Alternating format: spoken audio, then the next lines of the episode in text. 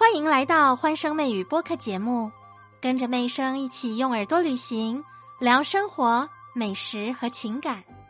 还有呢，从后视镜，我们要记得，一定要记得观察后方来车的情况。驾驶的人呢，要从左边开门，所以呢，我们不要太快，蹦一下的就开。哦，像这次的新闻事件，就是他开门太快了。我们应该要先开一条缝，观察一下路况。不要一股脑的就推开车门。如果开车门的当中呢，发现有情况，我们应该要赶紧把车门关上。所以呢，要保持冷静哦，还有专注，不要想着都靠别人，靠着骑车的骑士瞬间去躲开你。还有这边有一个有趣的方法可以提供给大家，叫做荷兰式的开车门法。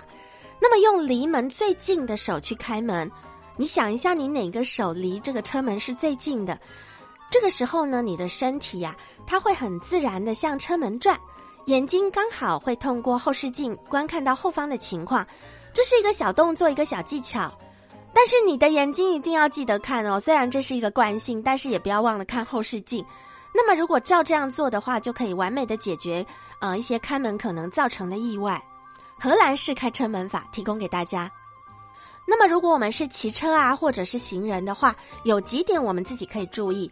首先呢，是我们经过车辆的时候减速慢行，特别你注意一下刚停下来的车子跟打双闪灯的车辆，这些车辆呢都是未爆弹，它有可能突然开车门的，并且呢，我们尽可能的走非机动车道跟人行道。骑车的时候呢，要记得戴安全头盔哦。还有要保持跟车辆的横向距离。